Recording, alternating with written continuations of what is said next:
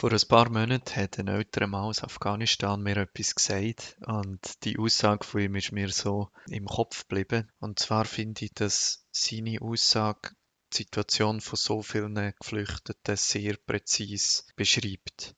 Das ist ein Mann, der ist um die 60, ist verheiratet, hat Kinder, die aber alle erwachsen sind und er wohnt mit seiner Frau in einem Asylzentrum in der Nähe von Bern. Und er hat mir gesagt, er käme sich vor in dem Asylzentrum wie eine Kuh im Stall. Er kann fressen und er kann schlafen und sonst kann er nichts.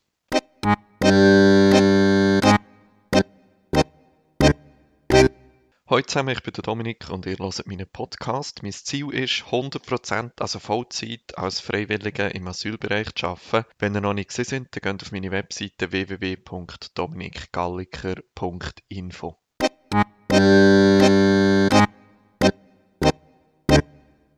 Ich werde heute so ein bisschen erzählen, was ich denke, was es bedeutet für uns, Vertrauenspersonen zu sein in schwierigen Situationen. Weil die Alltagsbegleiterinnen und Begleiter von Masai sind das in erster Linie Vertrauenspersonen. Sie sind nicht unbedingt dafür da, mit jemandem Deutsch zu lernen oder eine Arbeit zu suchen oder so, sondern die erste und wichtigste Aufgabe aus meiner Sicht ist, Vertrauenspersonen zu sein. Wie beispielsweise eben von dem Mann, wo ich gesagt habe, dass er sich so fühlt wie eine Kuh. Das, das Gefühl, das er hat, nutzlos zu sein, keine Rolle mehr zu haben, für nicht mehr da zu sein, die hängt aus meiner Sicht sehr stark damit zusammen, dass er erstens keine Aufgabe hat und zweitens auf eine Art nie dazugehört. Also er, wo 60 ist, Arbeitsintegration steht bei ihm nicht mehr im Vordergrund. Äh, wir haben auch mal gefragt, wie das bei ihm ist mit AHV und so. Und da ist im Prinzip die Antwort von der Sozialarbeiterin gekommen, ja, nein, nein, da müssen Sie sich keine Sorgen machen. Er bekommt jetzt einfach bis an sein Lebensende Sozialhilfe. Und auch die Familiendynamik spielt da eine Rolle, weil seine Söhne und Töchter sind erwachsen, die machen Lehren, die, die, die jüngste Tochter geht ins Gymnasium. Und irgendwie die, die Rolle, die er früher hatte als Familienvater oder als Oberhaupt von der Familie, die ist, ist völlig verloren gegangen. Und in solchen Situationen, denke ich, sind wir als Vertrauenspersonen, Alltagsbegleiterinnen und Alltagsbegleiter sehr wertvoll. Wie gesagt, nicht, dass wir jetzt für ihn eine Arbeit finden oder ihm mega Deutsch beibringen oder so. Das ist schon wichtig, aber ich glaube nicht unsere erste Aufgabe. Ich finde es viel wichtiger, in dieser Situation da zu sein, jemanden haben, wo man reden kann, jemanden, äh, ja, ein Gegenüber zu haben, eine, eine Vertrauensperson haben, jemanden haben, wo man eben auch kann über Sorgen und so weiter reden Und ja, das ist einfach ein Beispiel, das ich quasi als Einleitung wollte sagen. Ich habe mir so ein bisschen überlegt, warum es uns als Vertrauensperson braucht oder in welchen Situationen dass es uns als Vertrauenspersonen braucht. Und ich bin auf vier Punkte gekommen. Ich werde auch zu jedem ein Beispiel machen. Die vier Punkte sind, wir bekämpfen Einsamkeit. Der zweite, wir helfen in schwierigen Familiendynamiken oder neue Rolle zu finden. Das dritte ist Psyche. Wenn es einem psychisch schlecht geht, sind wir Ansprechpersonen. Und das vierte ist, bei sehr privaten Themen können wir einen sehr grossen Unterschied machen. Also das erste ist das Thema Einsamkeit. Und was mir da eingefallen ist, ist eine Frau, wo aus, aus Äthiopien kommt. Sie wohnt in einem Asylzentrum, fühlt sich dort aber überhaupt nicht wahr, weil so viele Äthiopierinnen und Äthiopier hat es nicht in der Schweiz und in dem Asylzentrum hat es niemand, beziehungsweise es hat schon, aber das sind alles Männer und äh, sie hat Mühe, Männer zu vertrauen. Und darum ist sie über recht lange Zeit wirklich äh, einsam gewesen. Ich kann es nicht anders sagen. Sie, sie ist dort gewesen, sie hat, kann sehr wenig Deutsch, hat dort im Asylzentrum eigentlich keine Ansprechpersonen gehabt und hat sich sehr allein gefühlt. Wir haben jetzt eine Alltagsbegleitung mit ihr angefangen, oder schon länger, das geht schon mehr als ein Jahr, und, und haben wie gemerkt, an der Situation an sich kann man im Moment nicht mega viel ändern. Man kann beim Deutschen ein vorwärts machen und so, aber das Erste und das Wertvollste für sie, für die Frau, ist, dass sie jemanden hat, wo sie damit kann reden kann. Wir haben eine Alltagsbegleitung gemacht in ihrer Muttersprache, Amharisch. Und die beiden haben sehr guten Austausch die ganze Zeit und sind sehr, sehr viele Sachen besprechen. Und es hilft, glaube ich, dieser Frau einfach in erster Linie nicht allein zu sein und nicht das Gefühl äh, von Einsamkeit zu haben. Das Zweite ist eben Familiendynamiken oder Rollen. Das passt vielleicht ein bisschen in das Beispiel rein, das ich am Anfang gesagt habe. Der Vater, der seine, seine Rolle verloren hat. Bei einem anderen Thema ist mir das sehr oft eingefallen, und zwar das Thema häusliche Gewalt ist leider, leider sehr verbreitet oder stärker verbreitet, als ich es angenommen habe.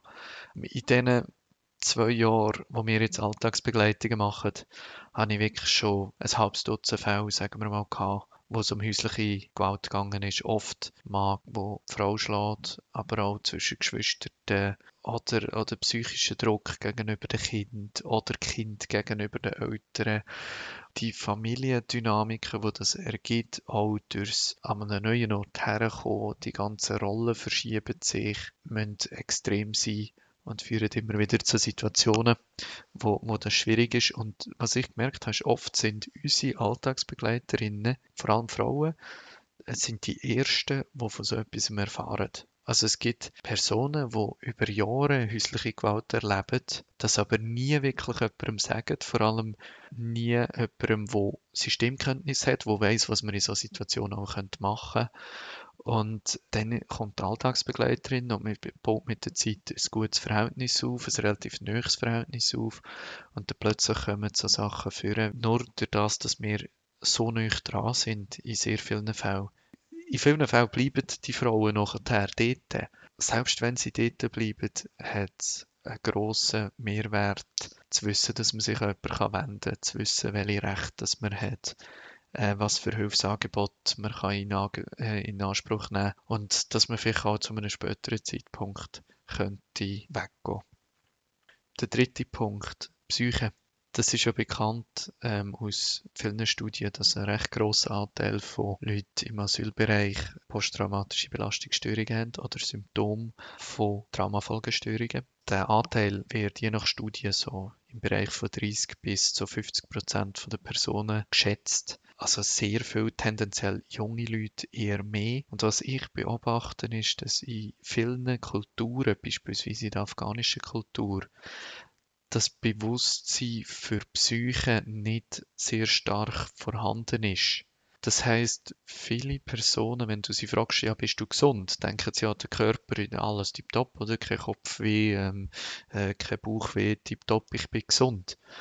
Dass man auch psychisch krank sein kann, wissen viele gar nicht. Und dementsprechend, wenn psychische Probleme auftauchen, beispielsweise Gedankenschleifen, Schlafprobleme, ständiges Kopfweh, depressive Stimmungen, Energielosigkeit, solche Sachen, wissen viele gar nicht, was mit ihnen selber passiert. Und dort glaube ich, dass Alltagsbegleiter eine grosse Rolle spielen. Also es passiert sehr oft, dass Leute nicht in psychiatrischer Behandlung sind und nachher eine Alltagsbegleitung anfangen, also mehr eine Alltagsbegleitung anfangen und nach einem Zeitchen sie sagen, hey komm, gehen wir gleich mal zusammen zum Hausarzt und machen einen Termin bei einem Psychiater oder so. Oder auch, dass man wie das bespricht in der Alltagsbegleitung, hey, was ist los mit mir? Warum bin ich so? Warum habe ich keine Energie oder warum kann ich mich nicht auf das konzentrieren und, und dass man so auch lernt, was vielleicht mit einem los ist, weil das einfach in unserer Kultur so viel mehr thematisiert wird als in anderen. Das letzte Thema finde ich sehr spannend. Das, es geht um sehr private Sachen, wo man vielleicht mit anderen Leuten nicht bespricht. Und was mir da immer wieder einfällt, ist Sexualität oder Beziehungen, Liebe, solche Sachen. Der typische Geflüchtete ist entweder aus Afghanistan oder aus Eritrea, jung, so zwischen 18 und 25. Haufen junge Männer, es gibt auch junge Frauen, aber in erster Linie junge Männer. Und die die sind ja dann über längere Zeit in Asylzentren. Das kann gut und gern zwei, drei Jahre dauern, wo du in einem Asylzentrum wohnst, in Mehrbettzimmer. Und man muss sich das auch vorstellen, jetzt wenn ich ein junger Mann bin aus Afghanistan, 20. Es gibt nicht sehr viele junge Frauen in meinem Alter aus Afghanistan in der Schweiz. Das heißt, das ganze Thema Heiraten, Beziehungen, Sexualität kann ich über sehr lange Zeit gar nicht ausleben und habe zusätzlich noch keine Privatsphäre in diesen Mehrbettzimmer. Ähm, und eigentlich wünschen sich, stelle ich mir zumindest vor, viele auch in Kontakt zu kommen, beispielsweise mit Schweizerinnen und Schweizern, also mit anderen Leuten, die hier in der Schweiz wohnen. Aber das ist halt eine sehr große Hürde und mit sehr viel Missverständnis verbunden. Ähm, und ist irgendwie so schwierig, ja, wie, wie macht man denn das und wie ist denn das und eben keine Erfahrung und so weiter und so fort. Vielleicht sogar, ähm, dass jemand schwul ist oder lesbisch ist und das aber in der eigenen Kultur nie würde dürfen aussprechen. Und jetzt hier ist es anders, aber man weiß nicht so genau wie und ja, ist das einfach okay, wenn ich das sage und spricht sich das um? Und ich denke, in solchen Lagen ist es sehr wertvoll, einfach eine Person zu haben, wo du kannst vertrauen, wo auch nicht zu deinem Umfeld gehört, das nicht um erzählen oder so und du einfach kannst mit dem oder mit der über das reden und das besprechen. Genau, also das sind so die vier Punkte, wo mir vor allem eingefallen ist bei der Frage, warum dass es Vertrauenspersonen braucht, warum unsere Alltagsbegleiterinnen und Alltagsbegleiter in erster Linie Vertrauenspersonen sind. Also Einsamkeit, Familiendynamik und Rolle, Psyche und dann sehr private Themen wie beispielsweise Sexualität. Wenn man denkt an Alltagsbegleitungen oder was jemand braucht, wo neu ins Land kommt, ich glaube, die meisten Leute denken reflexartig an Arbeitssuche und an Deutschlehren. Arbeitssuche und Sprache, das brauchst du irgendwie und nachher bist du integriert. Die Sachen sind auch wichtig, oder sagen wir so, ich will das, was wir machen, Vertrauensperson sein, gar nicht abwiegen mit dem anderen. Es braucht beide Sachen. Der springende Punkt für mich ist Arbeitssuche und Deutsch. In diesen beiden Bereichen haben die meisten durch die offiziellen Systeme, durch den Kanton, Sozialdienst und so, bereits recht viel Unterstützung. Der andere Bereich, Vertrauen haben, so, äh, soziale Integration, das Kennenlernen von der Welt hier, dort glaube ich, dass es außer uns sehr wenig gibt. Und darum ist das das, was wir machen. Das ist alles für heute. Merci vielmals fürs Zuhören und bis zum nächsten Mal.